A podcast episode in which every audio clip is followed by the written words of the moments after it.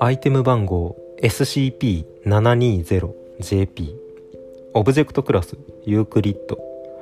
特別収容プロトコル。SCP-720JP 該当区域とその周辺は現在法的に財団私有地です。加えて標準的カバーストーリー危険海洋生物生息を施行して近隣住民からは一切封鎖されます。また警察組織他の協力を得てあらゆる航空機は該当区域をはっきり視認できるようなルートを通らないようになっています。万一付近半径 1000m 圏内の上空に航空機が入り込んだ場合フロント企業並びに警察組織からの打診をもって速やかに退避させてください。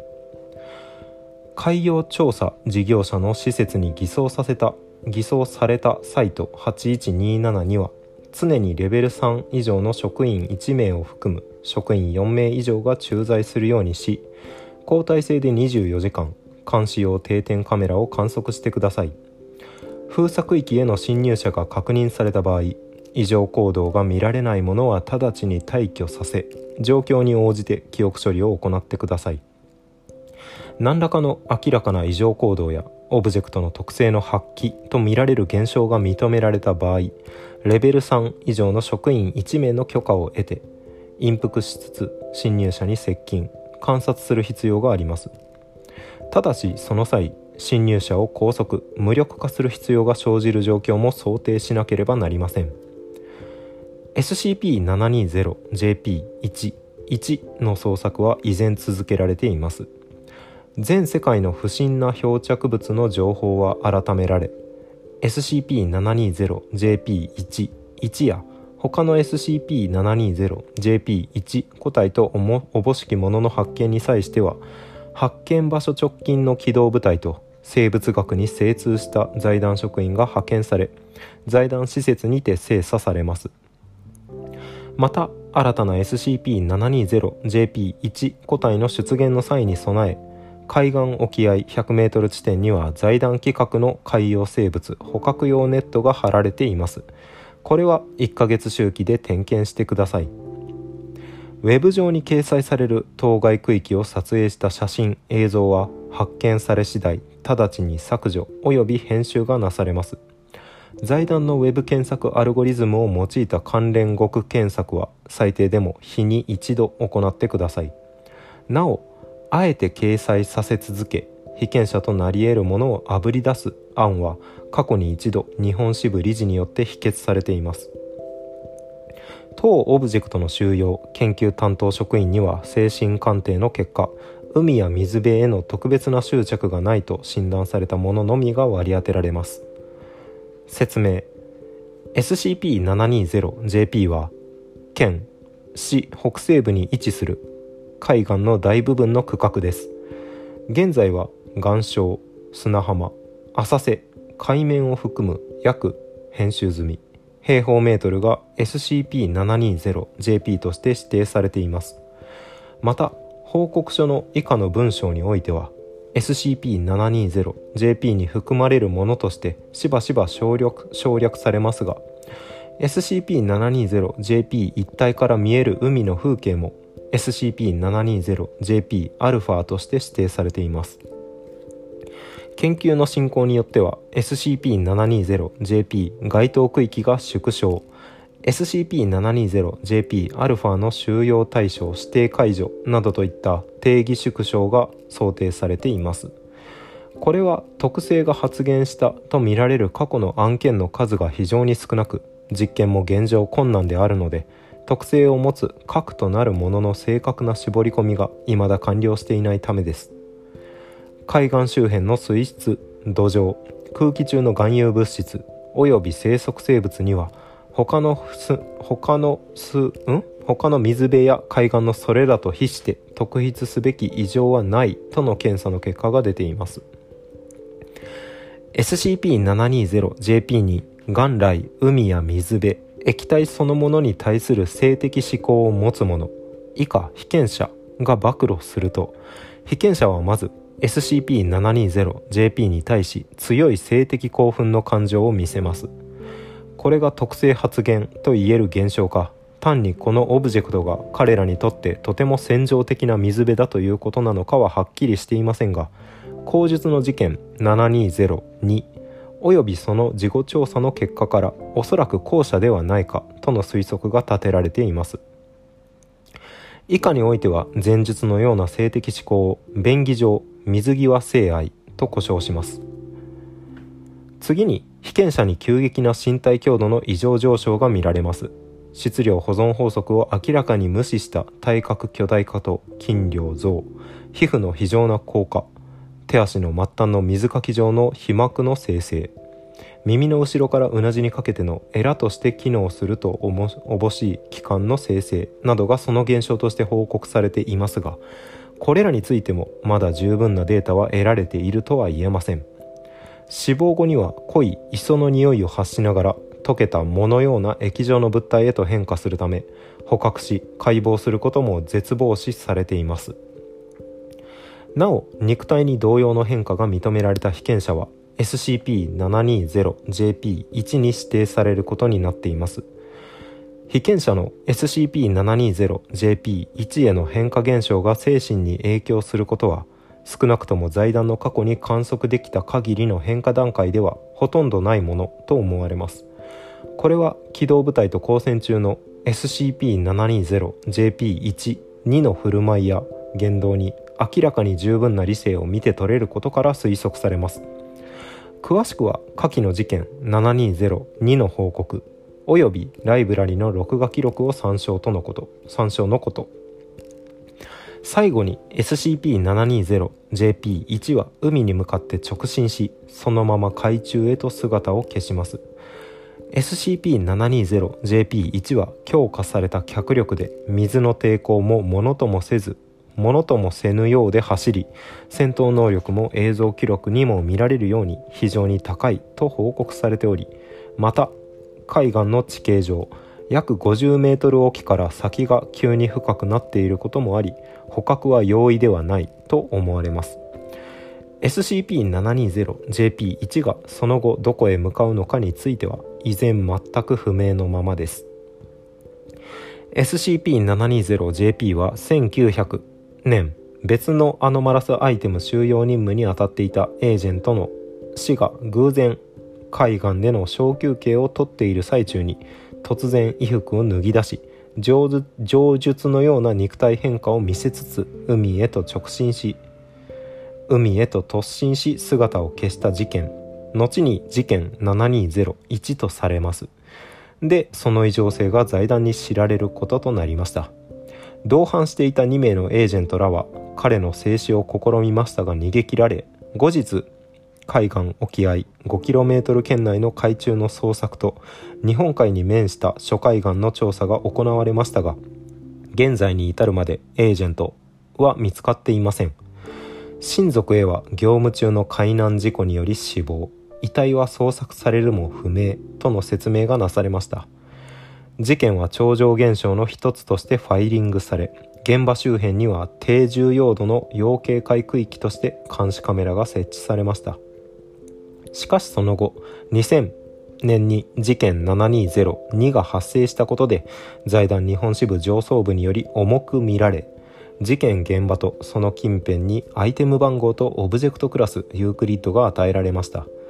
同時に失踪したエージェントは SCP-720JP11 事件720-2にて確認された個体は SCP-720JP12 に指定されました。後にエージェントや事件720-2の対象の親しかった友人などへの聞き込みや両名の日記ウェブ上の個人記録の精査などを行ったところ両名ともに水際性愛の傾向があったらしいことが発覚。特性が暫定的ながら解明され現在の収容プロトコルが確立されました。事件記録7202日付2000年。深夜2時30分頃定点カメラ監視員より現 SCP-720JP 該当区域にて超常現象発現との通報があり対アジン型オブジェクト戦闘に特化した機動部隊員10名が派遣されました。部隊到着時体長3メートルほどの灰色の人型生物後の SCP-720JP12 が海の中へゆっくりと前進しているところでした。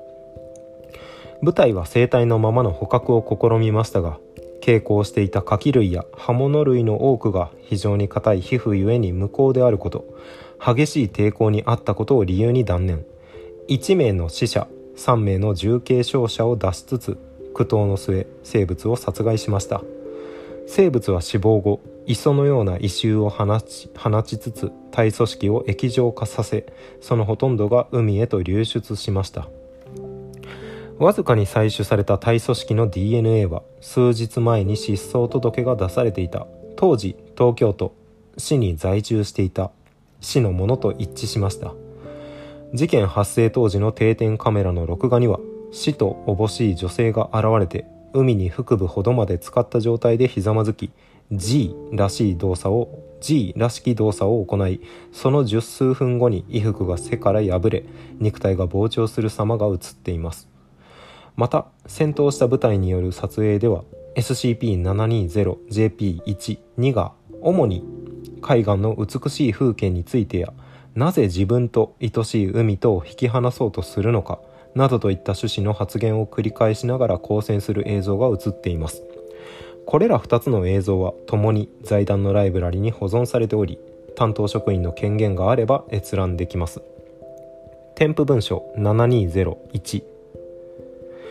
以下は SCP-720JP12 となった市の SNS サイトにおける記述から抜粋した文書です。投稿されたのは事件7202の146日前と記録されています。